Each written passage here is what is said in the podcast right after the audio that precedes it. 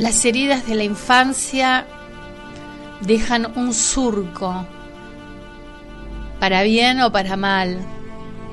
Este surco va a despertar nuestras luces y también nuestras sombras. Por eso, desde mi punto de vista, es importante que conozcas cómo se formaron tus heridas, cómo es que mm, hoy respondes a la vida, a las circunstancias de la manera que lo haces. Es una manera de conocerte y saber cómo estás formado y saber qué es lo que va sucediendo en tus capas más profundas, de hacer consciente lo inconsciente. Y simplemente es que puedas comprender.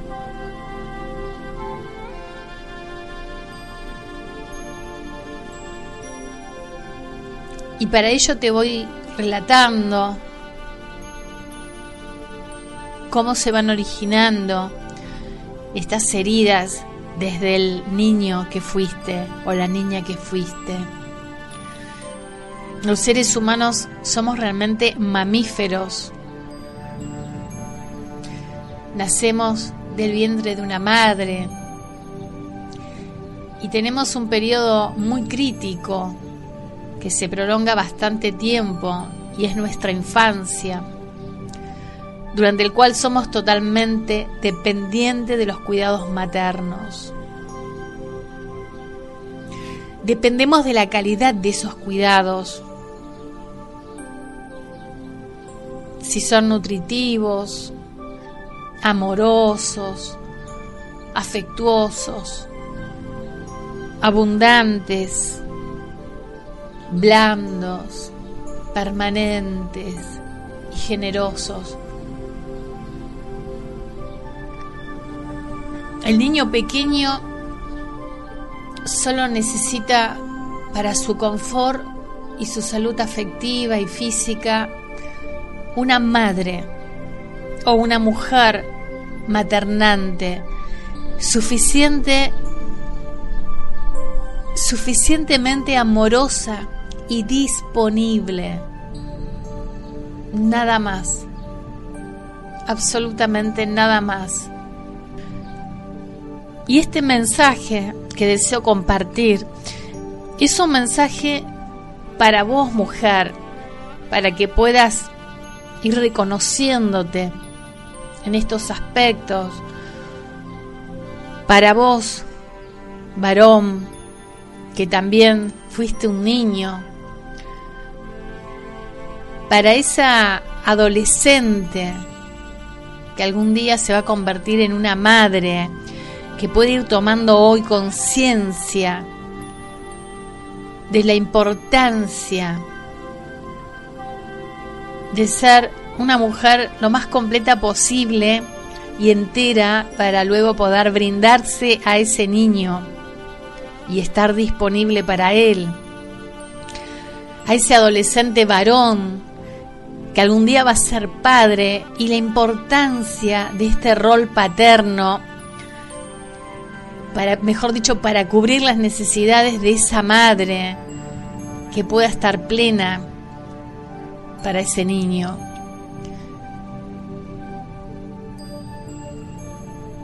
es el despertar de la conciencia de ser humano, pero también de esos roles que a veces nos toca cumplir como padre, madre o algún ser maternante para algún niño, a veces puede ser un nieto, un sobrino. Ese niño solamente necesita vuelvo a repetir, una madre o una mujer maternante amorosa y disponible.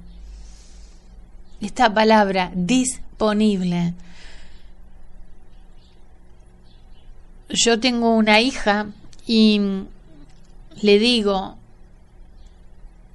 ella es una profesional, trabaja, Y le digo simplemente que el día que desee tener un hijo, tiene que pensar de tener una disponibilidad durante bastante tiempo para poder brindárselo a su hijo. Y si no, simplemente le digo, no lo tengas, no lo tengas.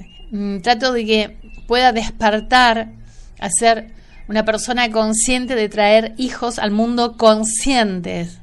No es producto de tener sexo o producto de que em, desear tener hijos para que cubran las necesidades de esos padres o que después terminen em, cuidándolos los abuelos o, o alguna guardería.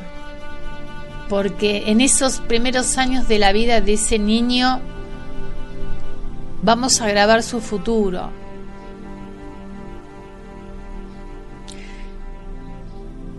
Y en verdad que si miramos el escenario completo de este niño, para que tenga una madre tan disponible, tan amorosa, tan fenomenal, también esta mujer necesitará una buena vida, necesitará sentir tal nivel de felicidad que le permita ser capaz de derramar bienestar y confort sobre ese niño. El confort de la madre será el confort de ese niño. Para el niño pequeño solo existe la madre. De hecho, un niño pequeño puede estar en un palacio repleto de oro. Si está solo, será una cárcel.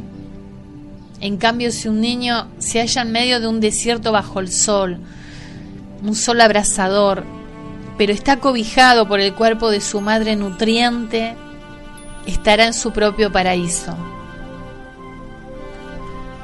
El bienestar del niño pequeño depende de la cercanía afectuosa de su madre y no depende no depende en absoluto del entorno, solo de su madre o de ese ser maternalmente que lo esté asistiendo.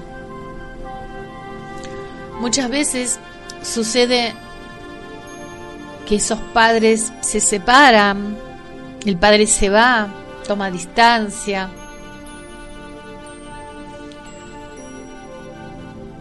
Y es la madre que pierde la ilusión, el confort, la seguridad,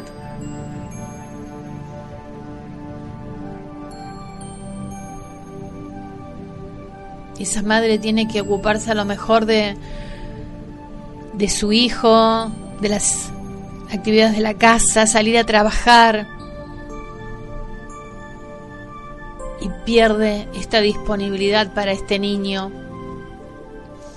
Y es altamente probable que luego esta madre a lo largo de la infancia del hijo repita que el causante de todos los problemas propios y ajenos fue y será la decisión de este hombre de haberse ido de su casa. Y como niño que vaya creciendo, niña, tal vez algún día tenga que llegar a un terapeuta para poder sanar también esas heridas de la infancia. Tal vez sentir que ha sido abandonado por un padre durante su niñez. A veces lo más grave que ocurre no es revisar el abandono de ese padre, sino que lo más grave y doloroso ocurre cuando comenzamos a ver la violencia, el abuso, el autoritarismo. O sea, eso que la madre ejerció durante toda la infancia sobre ese niño. A veces hablándole mal del padre, culpándolo. Esa madre que tenía que estar a cargo de nutrir a ese niño.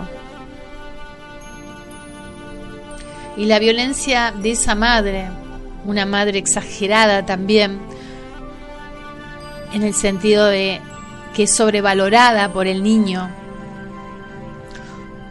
porque de esa madre dependía la vida de ese niño.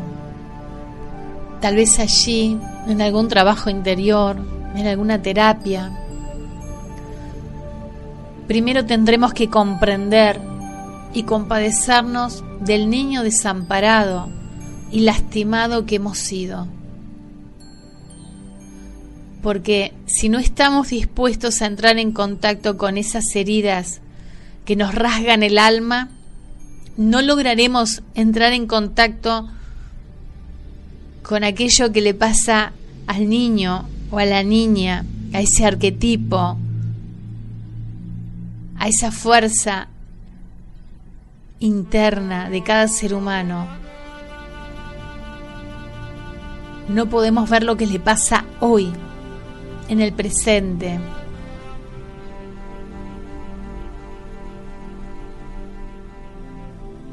Es imposible sentir el sufrimiento de los niños pequeños si no nos atrevemos a sentir y a conectar con ese niño escondido muchas veces desde la niñez. Por eso aparecen situaciones de ansiedad, desespero, desconfianza, hartos de pena.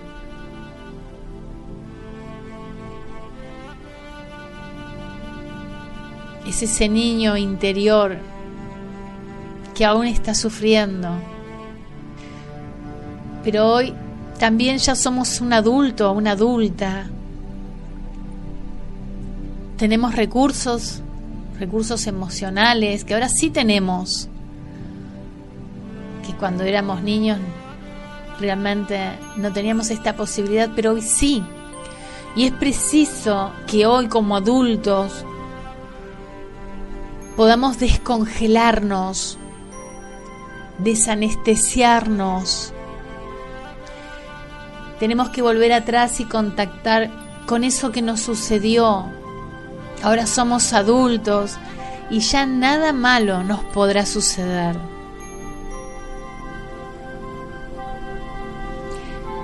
¿Y sabes qué viajero, viajera de la vida? Los que tienen urgencia de que hoy hagamos esta revisión son nuestros hijos.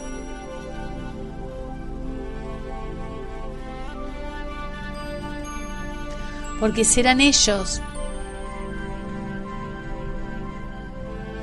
los que padecerán nuestras propias heridas y dolores de la infancia si nosotros no nos sanamos, los mandaremos a ellos al psicólogo, al terapeuta. Serán niños inquietos, ansiosos,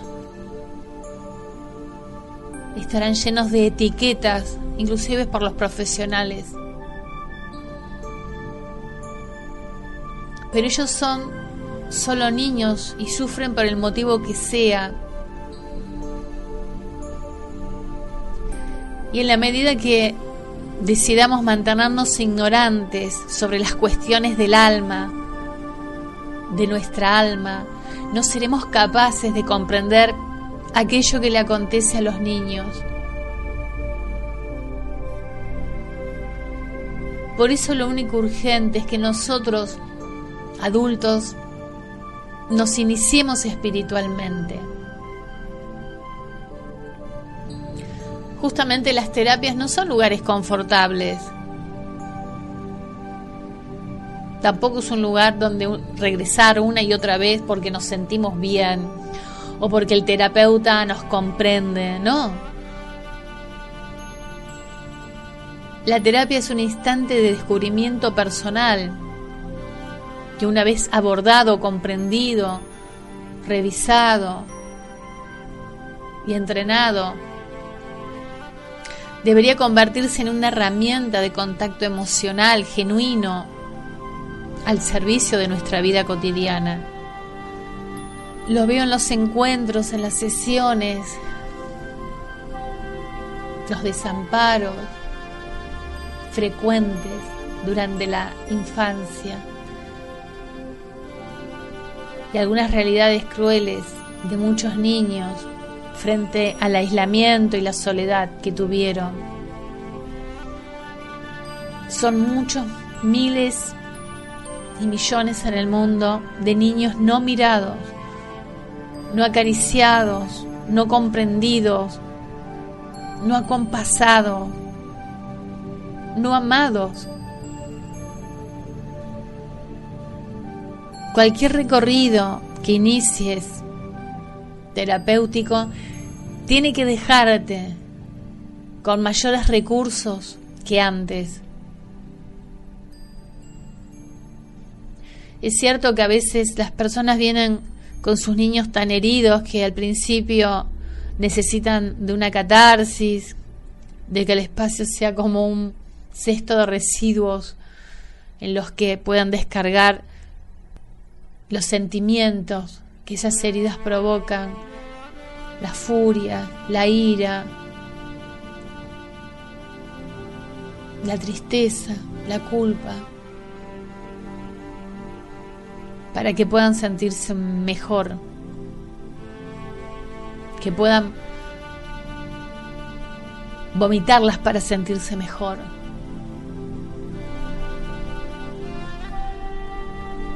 Pero eso es solo una parte del camino, es solo una parte de esa búsqueda genuina de esos lugares oscuros de sí mismo. Es solo un alivio temporario y superficial. Me estarán tal vez preguntando algunas personas, bien, Miriam,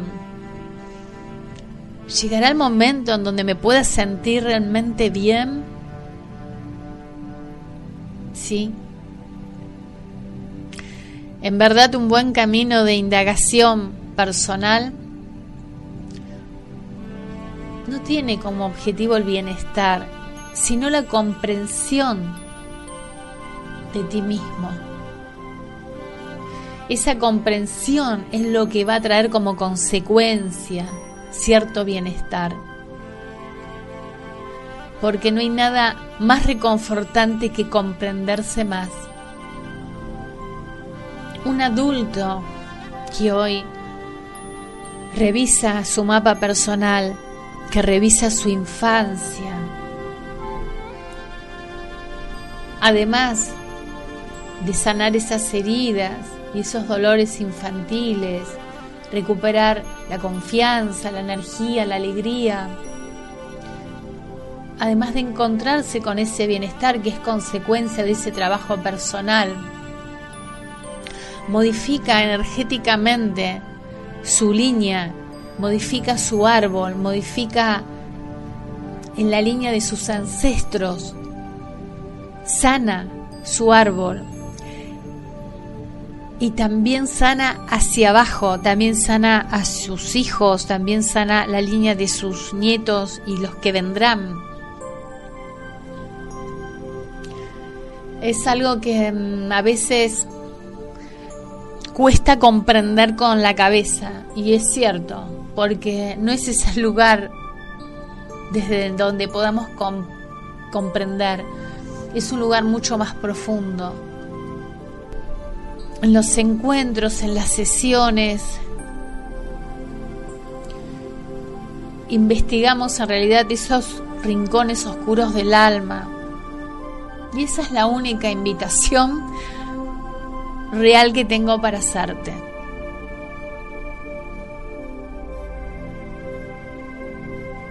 Porque cada uno de nosotros encarnamos la historia de nuestros antepasados, de la que al no haber sido resuelta por ellos, luego nos toca hacernos cargos de un modo u otro. Alguien tiene que ser responsable en algún momento de las acciones de todos los personajes del pasado. Caso contrario, estamos delegando nuestra descendencia un cúmulo de violencia, abuso, desesperación y locura que enfermará y confundirá a las próximas generaciones. Esos conflictos a veces aparecen como problemas, enfermedad, sufrimiento. Es poder ver como desde arriba, desde el, desde el cielo, tener una mirada más amplia. A medida que vamos ordenando una pequeña parte de nuestra vida, también vamos teniendo acceso a otras áreas más profundas. La cuestión es que tenemos que empezar por algún lugar, ¿no?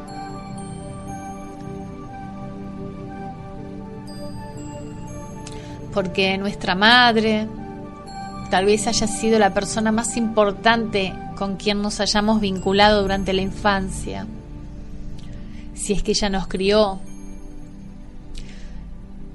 incluso si la recordamos cruel, borracha, enferma o sádica, si en ese entonces dependíamos de ella obligatoriamente, luego tuvimos que defenderla, organizar nuestras ideas y la visión del mundo desde esa lente que ella nos prestó.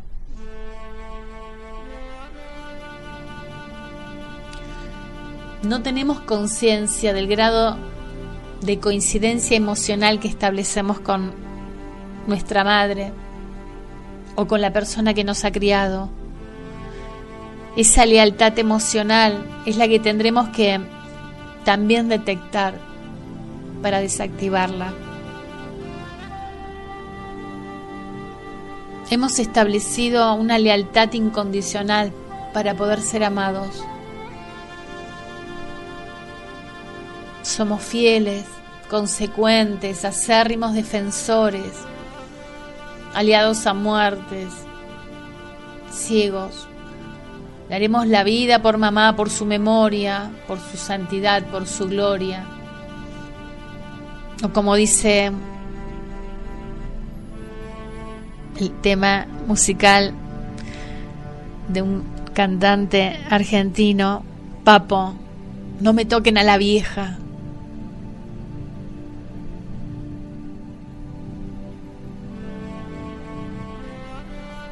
y esa ofrenda vital hacia nuestra madre es la que nos deja desprovisto muchas veces de nuestra libertad interior.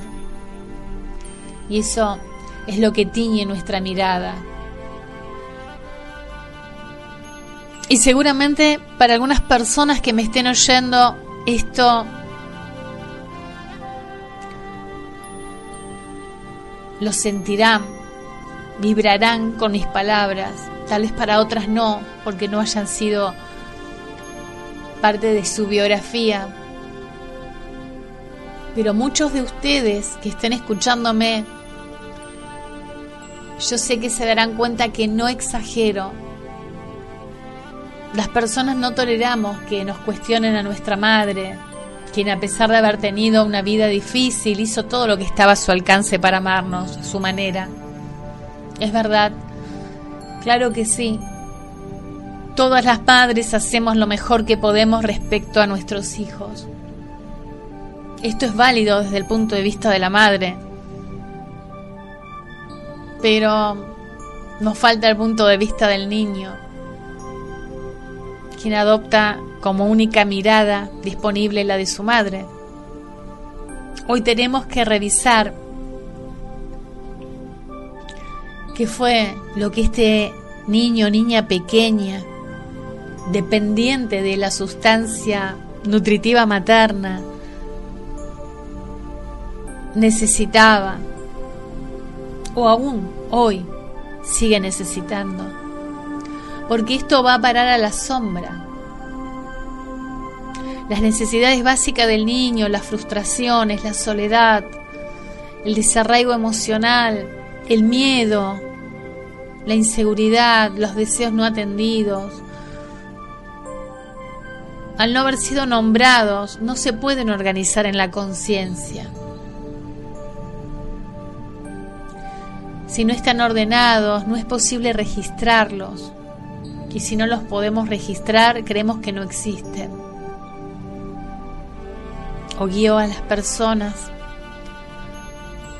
conectar con las necesidades de su infancia. Recuerden que somos los padres, los adultos, quienes debemos mirar y estar disponibles hacia los niños. No son los niños los que deben estar disponible o sostener ni cuidar a los padres. Ellos son simplemente niños y cuando esto sucede lamentablemente, a veces es una modalidad familiar recurrente, disfuncional, y afecta los procesos vitales infantiles de estos niños. Te iré compartiendo algunos casos, algunos ejemplos, y estoy segura que alguno de ellos resonará en tu interior. Te verás tal vez identificado con algo similar que te haya sucedido.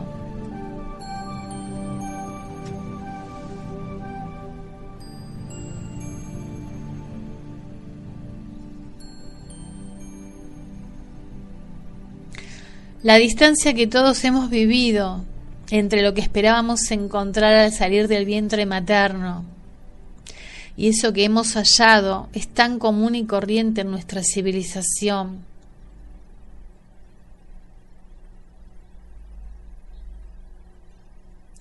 que la mayoría de los humanos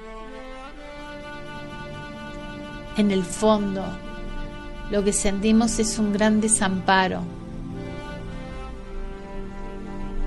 Y tal vez podrías preguntarme, pero Miriam, ¿acaso nadie fue feliz cuando fue niño? Lamento decirte, traer malas noticias y decirte que es difícil encontrar un niño, una niña, a quien le hayan cubierto sus necesidades básicas amorosas. Nuestra civilización corre hacia otra dirección. Por eso en realidad somos más parecidos de lo que creemos, los unos y los otros, en cualquier parte del mundo.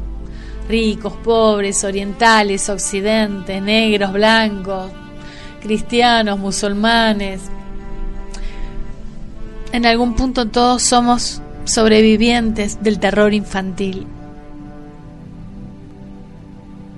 Y te voy a ir guiando para que puedas comprender, como te decía al principio, ahora, bueno, a partir de esto, de este dolor, de este sufrimiento, de este desamparo, ¿cómo fue que hiciste para seguir viviendo a pesar del desamor? ¿Mm? Esos mecanismos de supervivencia que tuviste y que fueron asumidos por un personaje un personaje que te sirvió para representar un guion. Porque en realidad asumiste algún rol para desplegarte dentro de ese escenario familiar. Algún rol que te permitió tener una vida un poco más confortable. Y las personas, por lo general, asumimos en principio un solo personaje con sus matices. No todos los guerreros son iguales, tampoco son todos los manipuladores iguales. Hay diferentes formas de fantasear, de imponer los propios deseos, de acosar o de enfermar. Para que puedas ir comprendiendo un poco mejor.